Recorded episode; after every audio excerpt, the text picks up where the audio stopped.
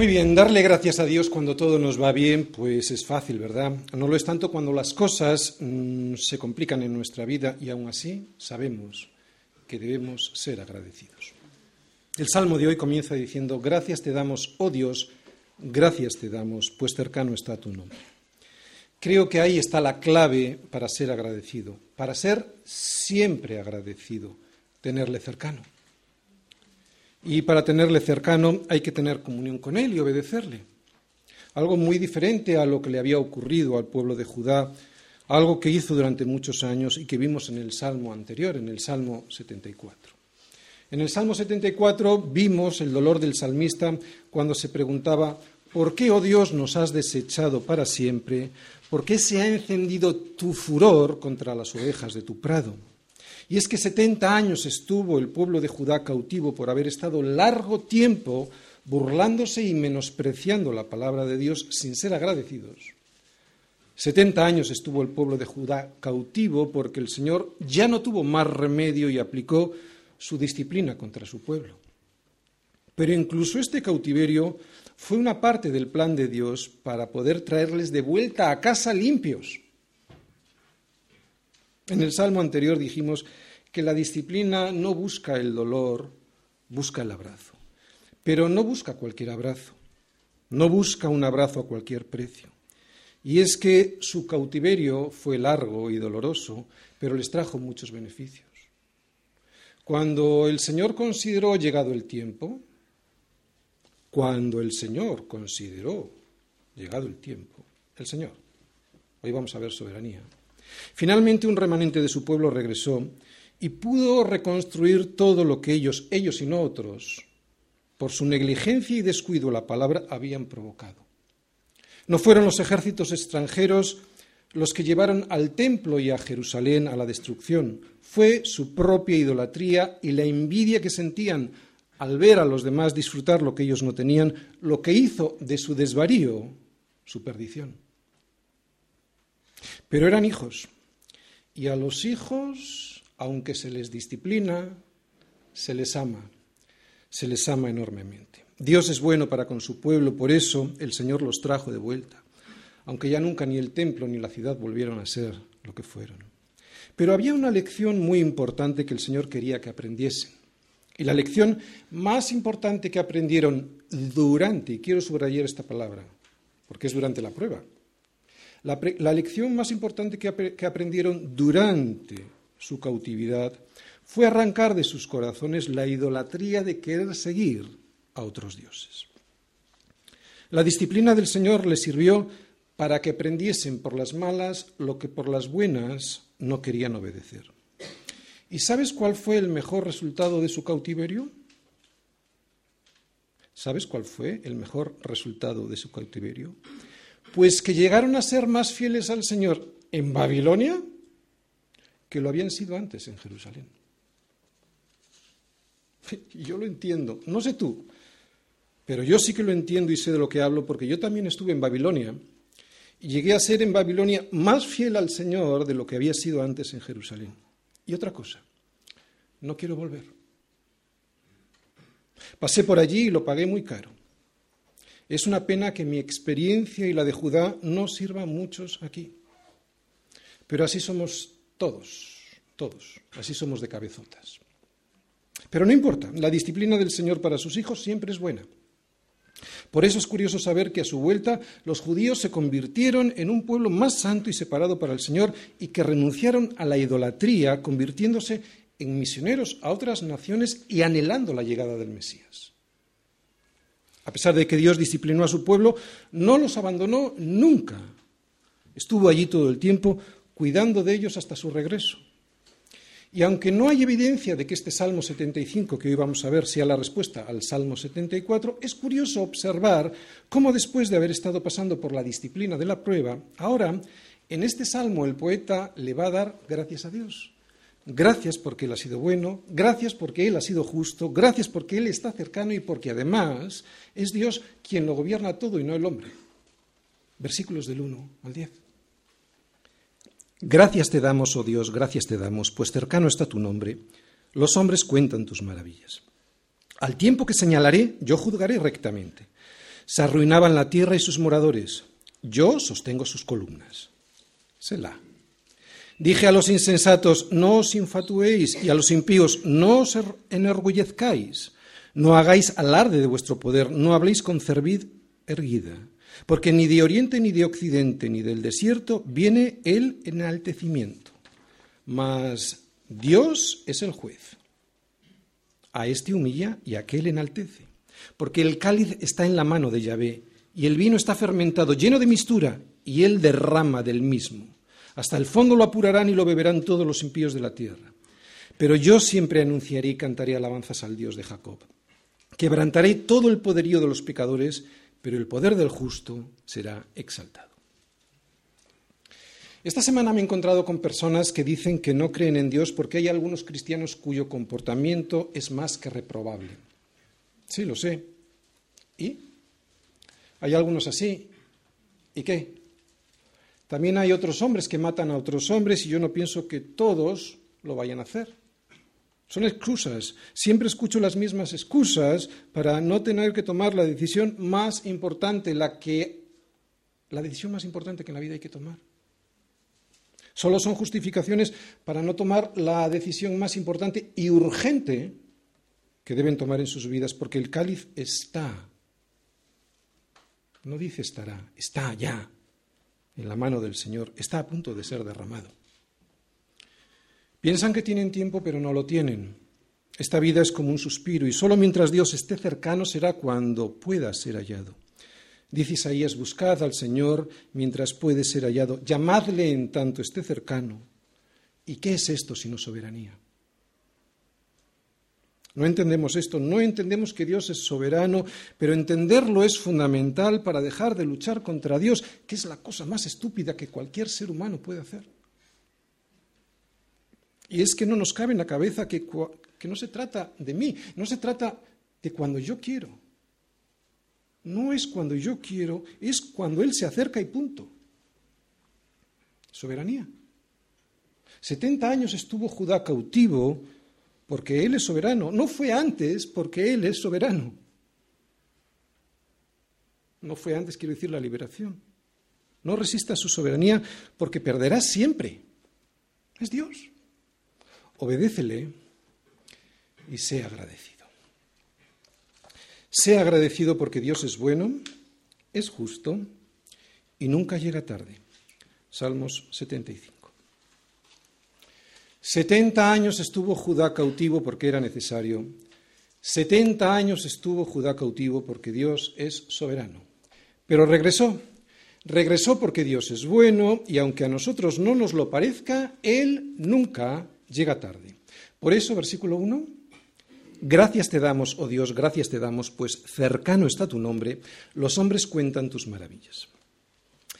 El jueves de la semana pasada fue el día de acción de gracias. Hoy ese día está absolutamente pervertido por el consumismo en los países que lo celebran, pero en su origen y para los cristianos que lo disfrutaban con entendimiento, es un día especialmente señalado, durante el cual se recuerdan y se celebran las bendiciones que Dios dio durante todo el año.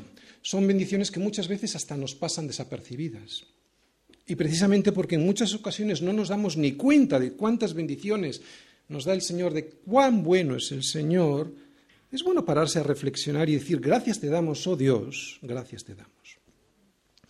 Me gusta y creo que es bueno tener un día especial dedicado a darle gracias al Señor por sus bendiciones. Pero aunque yo creo que está muy bien este día, lo realmente bíblico es darle gracias a Dios todos los días del año, todos los días, y aunque las cosas no me vayan muy bien. Pero ¿por qué la mayoría de la gente no le da gracias a Dios? Esto es una pregunta que el salmista se responde en el versículo 1. El salmista nos dice el motivo y yo lo he subrayado. Él da las gracias a Dios, pues cercano está tu nombre. ¿Y cuál es el problema por el cual las personas no pueden, muchas personas quiero decir, no pueden ver cercano el nombre de Dios y por lo tanto, pues no le dan gracias? Pues este problema se llama pecado. Es el pecado lo que nos separa de Dios, es el pecado el motivo por el cual no le vemos cercano. Por eso mucha gente dice que Dios no existe, porque el pecado le aleja de Dios y claro, no le ve, cercano.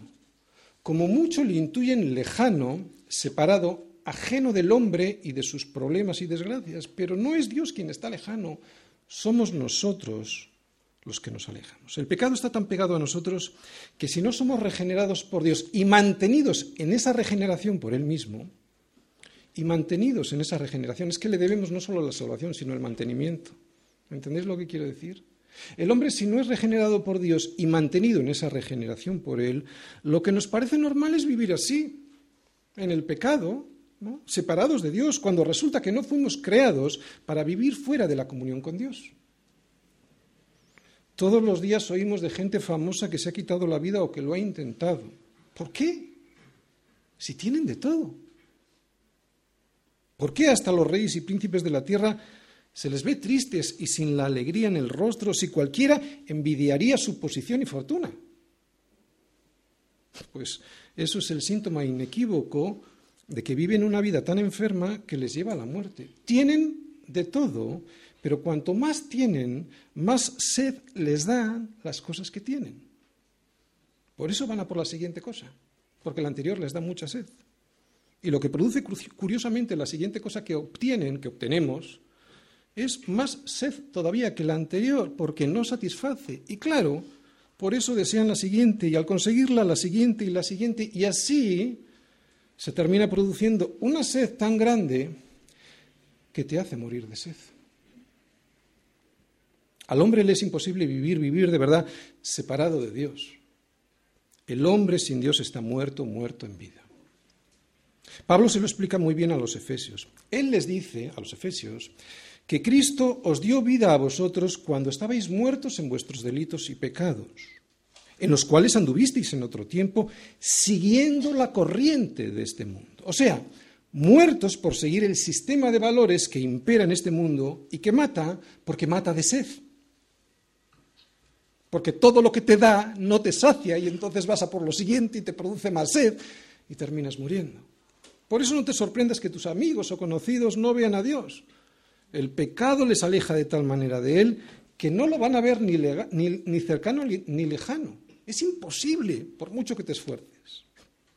Para que le puedan ver, necesitan un milagro de Dios, necesitan el milagro de la regeneración, necesitan nacer de nuevo. Es lo que acaba de decirnos Pablo, ¿no? Que Él nos dio vida, sin vida es imposible. Él nos dio vida a nosotros cuando estábamos muertos en nuestros delitos y pecados en los cuales anduvimos en otro tiempo, siguiendo la corriente de este mundo. Y solo después de esa vida que Dios nos da, solo después de esa vida que Dios nos da, se le puede dar, se le puede ver y se le puede dar las gracias.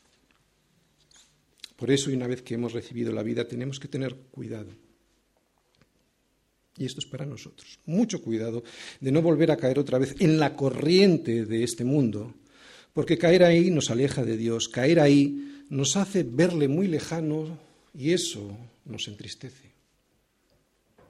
Para poder decir cercano está tu nombre necesitamos santidad. La santidad es lo que nos permite vivir cerca de Dios, es lo que nos permite poder decir cercano está tu nombre.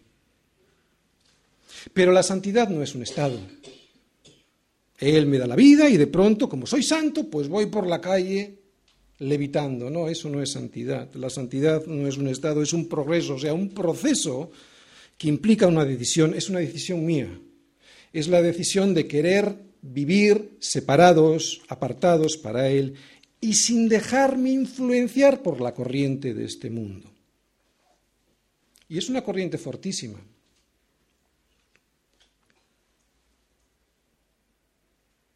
Algunos aquí se han dejado arrastrar ya por esa corriente. Y no les vemos hoy con nosotros. Es fortísima. Vivir en santidad no significa ser tan buenos que dejamos de ser pecadores, porque eso es imposible aquí. Vivir en santidad es vivir separados para Dios, buscando y escuchando cuál es su propósito para nuestra vida, levantándonos cuando nos caemos. Vivir en santidad es vivir gobernados por Dios y su consejo a través de la palabra. Vivir en santidad es no vivir gobernado por el sistema de valores de este mundo, influenciados pues por la televisión, por la política, por las modas. Vivir en santidad es no dejarse arrastrar como peces muertos por la corriente de este mundo. Por eso vivir en santidad nos aleja del pecado, nos permite ser sensibles a la voz de Dios y así escucharle mejor por estar en comunión con Él, ¿no? Al no estar en comunión con el mundo. Nos ayuda a saber cómo servirle mejor, nos ayuda a ver su mano en todas las cosas, incluso en las cosas que en principio no nos gustan. Y vivir así, vivir así es especialmente agradable porque vivir así es para lo cual fuimos creados. Es entonces cuando le darás gracias a Dios a cada momento de tu vida por las cosas cotidianas, por las más simples, por las más sencillas. Sencillas, sí, pero que son un milagro de Dios para todos los hombres. Aunque este milagro solo se aprecia, se canta y se cuenta cuando vivo en comunión con Dios, cuando me sorprendo cada día y no me acostumbro a recibir sus milagros, cuando no vivo pensando que qué menos si yo me lo merezco. Por eso solo los hombres que están cerca de Dios son los que le dan gracias, siempre y por todo. Y son los que cuentan sus maravillas. El resto no las ve. No las ve como consecuencia de Dios, yo me las merezco, por lo tanto no hay ninguna maravilla. Digo que el resto no lo hace porque creen que son casualidades. Hace falta ser bruto y que además se las merecen. Hace falta ser soberbio. Pero esta brutalidad en lo racional y esta soberbia en lo espiritual solo se ve cuando estás cerca de Dios.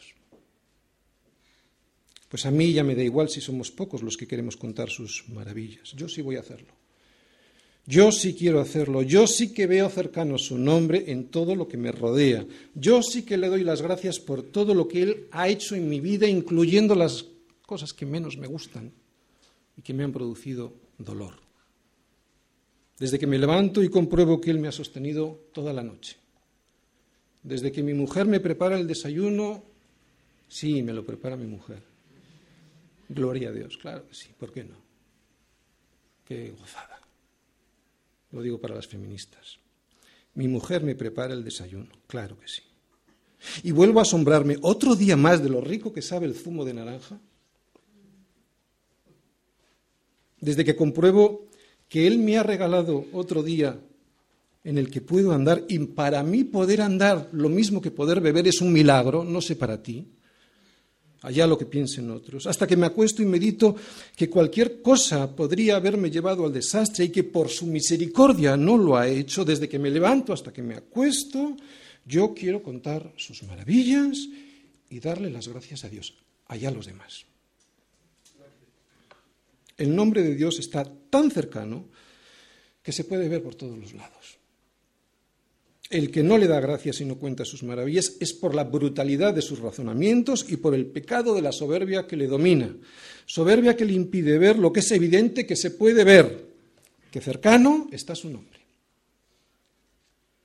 Pues para estos, y como Dios es soberano, Él dice, versículos 2 y 3, al tiempo que señalaré, yo juzgaré rectamente. Se arruinaban la tierra y sus moradores. Yo sostengo sus columnas. Selah. Ahora es Dios quien habla. A quien Él se dirige son esos que dicen que Dios no existe, porque si Dios existiera, pues no pasaría esto o no pasaría lo otro, o que si existe está tan lejano que se ha olvidado del hombre. Pues a estos Dios les dice que cuando llegue la hora, al tiempo que señalaré, soberanía, al tiempo que señalaré, yo juzgaré rectamente, no se preocupen, seré justo. Mientras tanto, y para que vean que soy justo y soberano, les doy tiempo. Puedo juzgar ahora, por justicia y por soberanía, pero les voy a dar tiempo para el arrepentimiento porque también soy bueno y misericordioso. Pero que nadie se lleve a engaño. Yo soy quien gobierna y al tiempo que señalaré, yo juzgaré rectamente. Además, aunque los hombres se empeñan en ignorarme y hasta en despreciarme, además, y mientras se afanan por destrozar todo lo que les he regalado, echándome incluso a mí la culpa de ese destrozo, aunque me ignoran, me desprecian y destrozan toda mi creación, por misericordia, yo sostengo sus columnas, por misericordia yo sostengo sus vidas. Selah. Parada para reflexionar, ¿verdad? Yo reconozco que algunas cosas que pasan no las entiendo. La Biblia dice, sobre todo en los Salmos, que muchas de las cosas que pasan se deben a que el poder de Dios se manifiesta a través de la naturaleza para llamar nuestra atención de quién es Él. Pero también sé que hay otros muchos acontecimientos de los cuales se le echa la culpa a Dios y resulta que son culpa del hombre. ¿Cómo permite Dios que haya hambre o guerra o el derrumbamiento de una casa por un terremoto? Se preguntan algunos, ¿no? Cuando resulta que hay suficiente comida en el mundo para que no haya hambre, cuando resulta que las muertes de las guerras las producen los hombres, cuando resulta que en muchas ocasiones los edificios se derrumban por la codicia de los constructores que por ahorrarse un dinero y ganar más, pues construyen lo que construyen. Es patético ver cómo usan unos argumentos para echarle la culpa a Dios y no usan esos mismos argumentos para darle las gracias por las cosas que sí se ven de Él. Pues aún así Dios dice, os doy tiempo, pero llegado el día juzgaré. Juzgaré y lo haré rectamente y además, y de momento sostengo las columnas de vuestra vida, esas que por orgullo, inconsciencia y soberbia estáis constantemente intentando destruir. Yo reconozco que algunas cosas que pasan no las entiendo, como tampoco las entendieron sus discípulos cuando estuvo aquí con ellos en la tierra. Si recordamos el pasaje de la resurrección de Lázaro, podremos ver la forma tan diferente a la mía en la que Dios usa el tiempo y también el propósito tan diferente al mío por el cual Dios hace las cosas. Todos conocemos ese pasaje. Como cualquiera de nosotros, como cualquiera de nosotros hubiese hecho, Marta, María y los discípulos le urgían al Señor para que fuese cuanto antes a Betania porque Lázaro estaba tan enfermo que su muerte parecía cuestión de horas. Dice Juan, el apóstol Juan, que amaba a Jesús, a Marta, a su hermana y a Lázaro. Lo primero, dice, lo primero que dice es que les amaba, para que quede claro, y luego explica otras cosas. Dice Juan, Jesús amaba a Marta, a su hermana y a Lázaro y que cuando oyó que estaba enfermo se quedó dos días más en el lugar donde estaba. Luego de esto dijo a los discípulos, vamos otra vez a Judea. ¿Cuál fue la respuesta de Jesús a su amor por Lázaro? Quedarse dos días más en el lugar donde estaba y después volver otra vez a Judea en vez de ir a Samaria, perdón, en vez de ir a Betania. Esto es amar a Marta, a Lázaro y a María? Pues según el plan de Dios, sí. Jesús dejó correr el tiempo para que la gloria de Dios se manifestase en él en la resurrección, a través de Jesús en la resurrección de Lázaro. Así pues, la percepción del paso del tiempo en Dios y en mí es muy diferente, porque muy diferente es el propósito que Dios tiene y que yo tengo de las cosas, debido a mi propio egoísmo. Cuando el propósito de Dios lo hago mi propósito, entonces el tiempo que Él señalará y sus juicios se me harán bastante más comprensibles. Lo vuelvo a repetir porque es muy interesante. Cuando el propósito de Dios lo hago mi propósito y esto se hace en comunión con Él y en oración, cuando su propósito lo hago mi propósito, entonces el tiempo que Él señalará y sus juicios se me harán bastante más comprensibles. No digo que lo vamos a entender todo, pero se me harán bastante más comprensibles.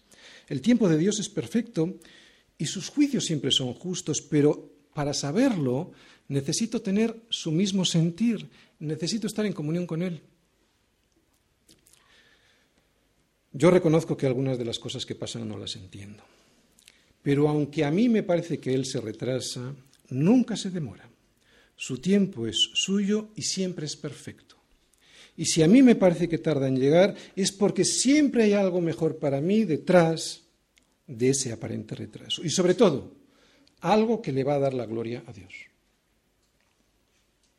El no reconocer a Dios como Dios, el no reconocer que Él es Dios y que por lo tanto Él es soberano de mi vida, me ocurra lo que me ocurra, el resistirme a Dios no me hace más inteligente. Lo inteligente, lo sensato, lo racional es rendirme a su voluntad y reconocer que todo lo sostiene Él, que Él sostiene mis columnas cuando se arruinaban la tierra y sus moradores, incluida mi vida. La soberbia no solo es una de las conductas más desagradables a los ojos de cualquier ser humano, ¿verdad? Cuando vemos a alguien soberbio, sino que la soberbia a los ojos de Dios es algo abominable. Es el pecado de pecados. Y lo es porque lo que provoca la soberbia en el ser humano es que nos pone por encima de Dios mismo. Y todo ello muchas veces sin darnos cuenta porque es así como trabaja el diablo sin que te enteres. Por ejemplo, y ahora que llegan las Navidades, ya podemos ver el último anuncio del más importante de los grandes almacenes españoles. Y ese anuncio tiene el siguiente eslogan. La Navidad empieza en ti. Increíble. Y sin que te des cuenta, tú eres el principio, el centro y el final de todas las cosas, incluyendo la Navidad. Aparentemente no tiene peligro, ¿verdad? Todo en el diablo es muy sutil, muy sutil para arruinar tu vida y la de los que te rodean a través de la soberbia. Por eso Dios nos avisa, Dios nos avisa, y esto es amor. Por eso Dios va a avisar ahora a estas personas que no se dejen engañar. Versículos 4 y 5. Dije a los insensatos, no os infatuéis, y a los impíos, no os enorgullezcáis no hagáis alarde de vuestro poder, no habléis con cerviz erguida. La necedad de la soberbia hace que alguien que no es, crea que es, se infle y haga alarde de poder, levantando la cerviz como una bestia levanta sus cuernos. De hecho, es así como lo traducen algunas versiones del original hebreo, ¿no? Alguien hablándole a Dios como un animal, como un animal que levanta su cuerno. A través del salmista Dios está diciendo a los soberbios, a los que llama insensatos, no levantéis vuestro cuerno. No le habléis a Dios levantando en alto vuestro cuerno como si yo no fuese Dios, como si yo no sostuviese vuestras vidas porque las sostengo. Y lo hago a pesar de que estáis arruinando a la tierra y a sus moradores. No te infles, no te enorgullezcas, no hagas alardes, no levantes tus cuernos porque yo te creé. Sin mí no eres nadie. El mayor de los pecados, el de la soberbia de no reconocer que Dios es quien sostiene las columnas de la tierra, que es Dios quien sostiene mi vida, me hace un necio. La necedad no es algo que tenga que ver con el intelecto. De hecho, un necio puede ser una persona muy inteligente, con estudios, con muchos honores de los hombres, y aún así ser un necio redomado. La necedad tiene que ver con el corazón, con un corazón que no quiere reconocer a Dios y su poder, con un corazón que no quiere reconocer que es Dios quien sostiene la vida de todos, a pesar de que todos, todos, estamos empeñados en arruinar la tierra y a sus moradores. Y digo todos porque, como está escrito, no hay quien haga lo bueno, no hay ni siquiera uno. Sin embargo, reconocer que de Dios es el poder te hace humilde y la humildad te hace sabio porque el principio de la sabiduría es el temor del Señor. Y es justo en ese momento cuando un necio deja de serlo. Es cuando reconoces, versículos 6 y 7, porque ni de oriente ni de occidente ni del desierto viene el enaltecimiento, mas Dios es el juez. A este humilla y a aquel enaltece. Reconocer esto es de sabios. Reconocer, por ejemplo, que Dios es quien pone las autoridades, porque no hay autoridades sino de parte de Dios, y las que hay por Dios han sido establecidas, es de humildes, porque es reconocer que Él es soberano, absolutamente soberano, en todo. No vamos a poner nosotros a nuestros gobernantes dentro de unos días, aunque vayamos a votar. Es Dios quien nos pone. Tenemos que hacerlo y hacerlo con responsabilidad, pero es Dios quien nos pone. Reconocer esto es todo lo contrario de levantar la cerviz, hablando con altanería, porque ni de oriente, ni de occidente, ni del desierto viene el enaltecimiento. O sea, que no hay profesión, trabajo responsabilidad que alguien tenga que no venga de Dios. Yo sé que ya lo hemos dicho muchas veces en la Iglesia, pero es necesario repetirlo muchas veces porque se nos olvida. Nada de lo que sabes, haces o tienes es debido a tu esfuerzo, porque incluso tu esfuerzo te ha sido regalado. Es cierto que hay que esforzarse, ¿no? En el trabajo, en el servicio a la iglesia o en los estudios, pero ¿quién se podría esforzar si Dios no le da la salud para hacerlo? No es de Oriente, de tu jefe, de donde te llega la promoción de tu trabajo. No es de Occidente, de tu profesor, de donde te llega el aprobado. Todo viene de Dios, aunque tú te hayas esforzado en trabajar y en estudiar, que por cierto es lo que tienes que hacer. Es muy triste y patético observar en dónde termina la soberbia de alguien que no reconoce esta verdad. Al principio la gente que no reconoce a Cristo como su Señor, pues viven con soberbia y altanería. Se muestran orgullosos de sus logros, dándole siempre pues, la gloria a otros hombres o a sí mismos, ¿no? Pero llegado el tiempo, cuando sus fuerzas flaquean, y siempre flaquean, llega un momento en que flaquean, cuando todo el poder económico, fortaleza física o capacidad intelectual desaparece, y siempre hay un momento que desaparecen o no valen para nada, se ven como lo que somos, seres absolutamente necesitados de nuestro Creador. No pongas nunca tus esperanzas en la capacidad que tienes de ganar dinero, de generar riqueza o producir ideas, ya que todo esto se puede venir abajo, porque Dios, que es el juez, a este humilla y a aquel enaltece. ¿A cuánta gente que durante toda su vida nunca le faltó de nada? Ni dinero, ni fuerza, ni fuerza física, ni tampoco inteligencia, y que a pesar de eso nunca le dieron las gracias ni la gloria a Dios, sino que siempre dijeron que todo se debió a su gran esfuerzo y pericia. Digo, ¿a cuánta gente de esta se les ve terminar sus días como un pellejo sin más gloria que la del estiércol? Que es en realidad lo que somos todos nosotros sin Dios.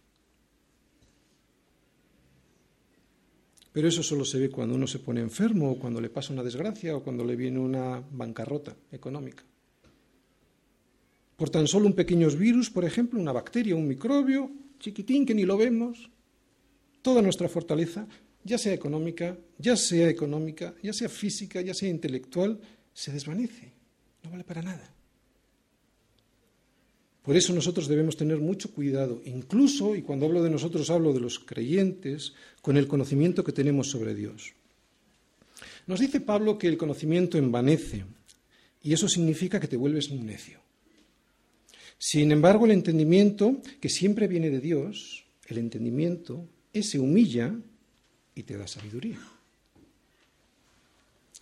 ¿Cómo puedo tener, cómo puedo adquirir el entendimiento que humilla y da sabiduría?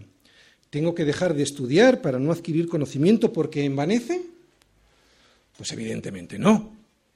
Hay una perla en la escritura que no vale con leerla o estudiarla para entenderla. Uno necesita recibir muchos palos de Dios y qué buena es la disciplina de Dios. Uno, uno, necesita recibir muchos palos de Dios para saber qué es lo que realmente significa lo siguiente. Escucha bien. El conocimiento envanece, pero el amor edifica. Y si alguno se imagina que sabe algo, aún no sabe nada como debe saberlo.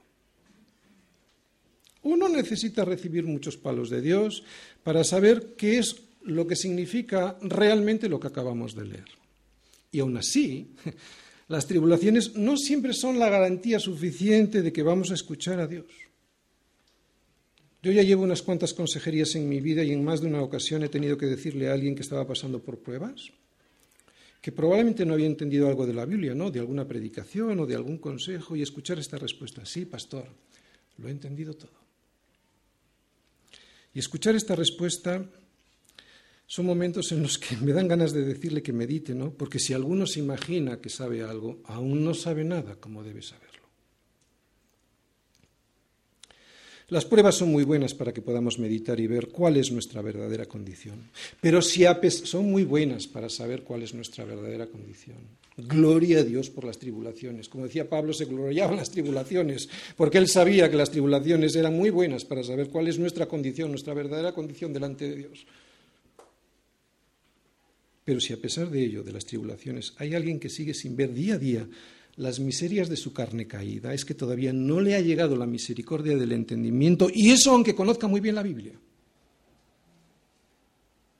La única manera de que nos pueda llegar el entendimiento es estando en comunión con Dios y su cuerpo, que es la Iglesia, y pidiendo y preguntando lo que pedía y preguntaba David.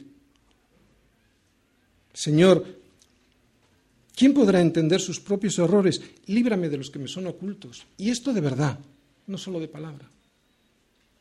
Y si lo pides de verdad, el Señor lo hará a través de su palabra o a través de la comunión de unos con otros, no escuchando a tus pastores o a, los siervos de la iglesia, a los servidores. Por eso, iglesia, ten mucho cuidado, no levantes el cuerno delante de Dios, no levantes tu orgullo delante de Él, porque a nosotros esto también nos pasa. Dios es el juez. Y a este humilla y a aquel enaltece. Confía siempre en Dios y en su justicia que es Cristo. Y nunca confíes en tus propias fuerzas y capacidades, porque nunca lograrás el propósito de Dios mediante tu propio esfuerzo. Y además, en un instante te puede ser retirado lo que ya crees que has alcanzado, porque Dios, que es el juez, a este humilla y a aquel enaltece. Esto es algo que la gente no soporta, pero ya lo siento. Dios es soberano, lo puede hacer y lo va a hacer.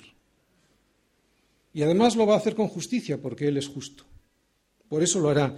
Y lo, y lo hará al tiempo que Él señalare, como dice ahí. Porque vendrá un día en el que el Señor va a juzgar todas las cosas. Pero su cáliz ya está en su mano. ¿eh? El juicio todavía no, pero el cáliz sí. Versículo 8 porque el cáliz está en la mano de Yahvé y el vino está fermentado, lleno de mistura, y él derrama del mismo. Hasta el fondo lo apurarán y lo beberán todos los impíos de la tierra. Este cáliz es la copa de la ira de Dios. El Señor tiene señalado un día donde hará justicia.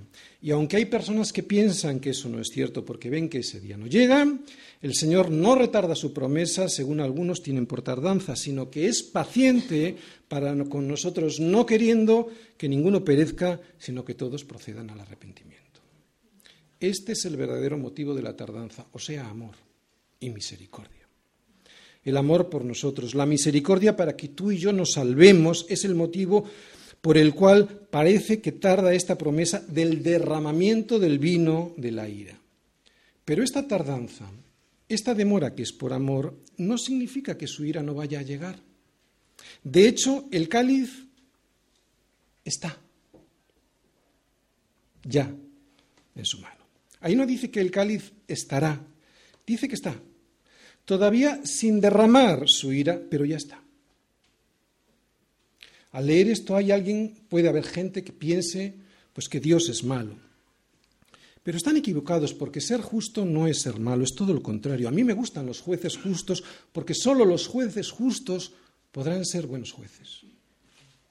Dios es justo, por eso dice este versículo que Él será y no otro, Él, quien derramará el vino de su ira. Dios es justo, por eso hará pagar la injusticia. Pero Dios es bueno y tiene misericordia. Y es tan grande su misericordia, ya lo sabemos, pero hay que volverlo a proclamar, a cantar y alegrarse. Es tan grande su misericordia que vino a beber en mi lugar la copa de su justa indignación que a mí me tocaba beber por mi desobediencia. Y la bebió en la cruz hasta los pozos del fondo. Debe ser una copa muy dura de beber porque el mismo Jesús le pidió al Padre que si fuera posible pasara de hacerlo. Y sabiendo a lo que él había venido, que era precisamente a beberla. Dice este salmo que es un cáliz que será bebido por todos los impíos. No dice por los malos, porque malos somos todos. Y entonces sería un vino para todos los hombres de este mundo. No, no, no, no es para los malos, es para los impíos. Y los impíos son aquellos que han despreciado el regalo de la misericordia de Dios extendida a todos los hombres sobre los brazos de una cruz. Regalo que consiste en el derramamiento vicario sustituto de la sangre de Cristo en lugar de la mía. Dios podría ser justo, pero es bueno y misericordioso. Nadie le podrá echar en cara nada. Si esto no es amor, que nadie diga que Dios es malo, que nadie diga que Dios es injusto porque es mentira. Y una mentira, por mucho que se repita, jamás se, convertirá en una verdad.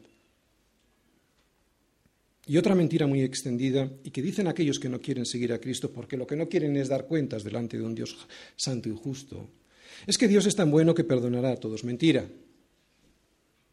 Dios es bueno porque es justo. Y dice ahí que ese vino lo beberán hasta el fondo algunos.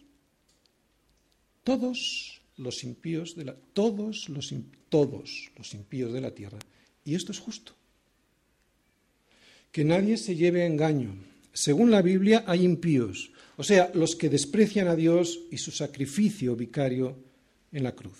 Y de esos, todos, todos beberán de la ira de Dios hasta... Lo dice ahí, no lo digo yo, ¿verdad? Todos beberán de la ira de Dios hasta los pozos del vino de la ira. Eso es lo que dice la Biblia. Yo me lo puedo creer o no, pero lo que yo no puedo hacer es cambiar lo que Dios dice. Y lo que Dios dice hay que anunciarlo y cantarlo. Versículo 9. Pero yo siempre anunciaré y cantaré alabanzas al Dios de Jacob. En todas las predicaciones de esta iglesia siempre contamos y cantamos esta verdad. Se cuenta lo que Cristo ha hecho sobre la cruz y se canta la alegría de saber que ese sacrificio nos ha regalado la paz con Dios y la vida eterna. Contamos y cantamos la verdad de la cruz y esta verdad consiste en que gracias a semejante amor ya está pagado lo que en justicia yo debería pagar. ¿Cómo no lo voy a anunciar? ¿Cómo no lo voy a cantar?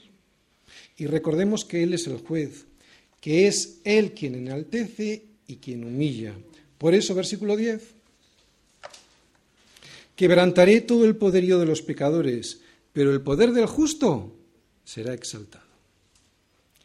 Si alguien no quiere aceptar el amor de Dios, Él, Dios, también se va a glorificar a través de la necedad de esa desobediencia. También. Lo vuelvo a repetir. Si alguien insiste en no aceptar el amor de Dios, Dios también se va a glorificar a través de esa necedad de la desobediencia. Él se glorifica en nuestra obediencia y Él también se glorifica en la desobediencia de los pecadores. Parece que no se entiende muy bien, pero lo voy a intentar explicar mejor. Cuando Él quebranta todo el poderío de los pecadores, su gloria se manifiesta porque su justicia se hace visible. ¿Vas entendiendo? Si Él no quebrantara todo el poderío de los pecadores, todo, si Dios dejara algo sin juzgar o sin ejecutar el veredicto dictado, su injusticia quedaría manifiesta y por lo tanto Dios ya no sería Dios. Hay un versículo en el siguiente salmo, en el Salmo 76, que dice, el versículo 10, ciertamente la ira del hombre te alabará. ¡Wow! Lo vuelvo a leer, no se entiende, ¿verdad? Ciertamente la ira del hombre te alabará. Suena raro y parece enigmático, pero es que hasta la desobediencia del hombre provoca que el propósito de Dios se cumpla y por lo tanto que su justicia se manifieste. ¿Qué pasó si no con la insensatez de Faraón? Pues que provocó muchas maravillas de Dios, que esas maravillas de Dios fuesen manifestadas y entre ellas la más importante, que su justicia sobre Israel y sobre Egipto se ejecutara. Dios juzgó a Egipto, o sea, se glorificó en la necedad de Faraón y libró a Israel, o sea, se glorificó en el poder de su justicia. Pues esto es lo que significa que Dios quebranta todo el poderío de los pecadores, pero el poder del justo será exaltado. En uno y en otro caso Dios se glorifica. El poder del justo es subrayado. ¿Quién es el justo y cuál es su poder a la luz del Nuevo Testamento?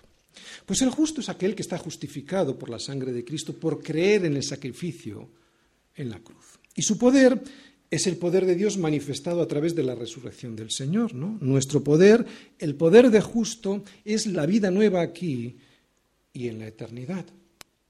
Jesucristo en los salmos. ¿Está o no está Jesucristo en el Salmo 75? Ojalá que todos aquí podamos glorificar a Dios a través de nuestra obediencia a la fe y no a través de la necedad de nuestra desobediencia, porque Dios se va a llevar toda la gloria sí o sí. En un caso y en el otro. Termino. Este Salmo 75 es un salmo de agradecimiento, pero también es un salmo de reconocimiento. De reconocimiento de que Dios es Dios y por lo tanto de que Él es quien gobierna todas las cosas. Al ver la bondad y el poder de Dios, el justo da gracias, aunque no entienda todas las cosas que le suceden. Y el, impío se burla. Pero se burla hasta que Dios le deja porque Dios tiene en su mano una copa llena del vino de su ira. Vino que está dispuesto desde ahora mismo para ser derramado hasta el final sobre todos, y no lo digo yo, lo dice la Escritura, todos aquellos que no aceptan la misericordia de su Hijo sobre la cruz. Este Salmo 75 es un salmo de agradecimiento, pero también de reconocimiento de que Dios es Dios. No hay muchos hombres que hoy en día reconozcan que Dios es Dios. El problema para ellos es que si no lo reconocen hoy, da igual, lo van a tener que reconocer más tarde.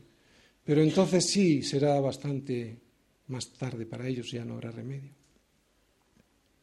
Muchos no toman la decisión adecuada porque confunden la benignidad de Dios con tardanza, no toman la decisión de seguirle, pero aunque creen que no la han tomado, en realidad sí ya la han tomado. Han dicho no al creador, al Dios creador de todas las cosas y juez de todos nosotros. Y hermanos, vemos pasar los días y parece a veces, ¿verdad?, que ellos llevan razón. De hecho, en muchas ocasiones los malos triunfan y los justos fracasan. Conclusión. Dios no existe y por lo tanto no regresará por los suyos ni juzgará al mundo. Pero ante esto quiero decir algo. Él dijo que vendría y vino. Él dijo que moriría y murió. Él dijo que resucitaría y resucitó. Él dijo que regresaría, regresará.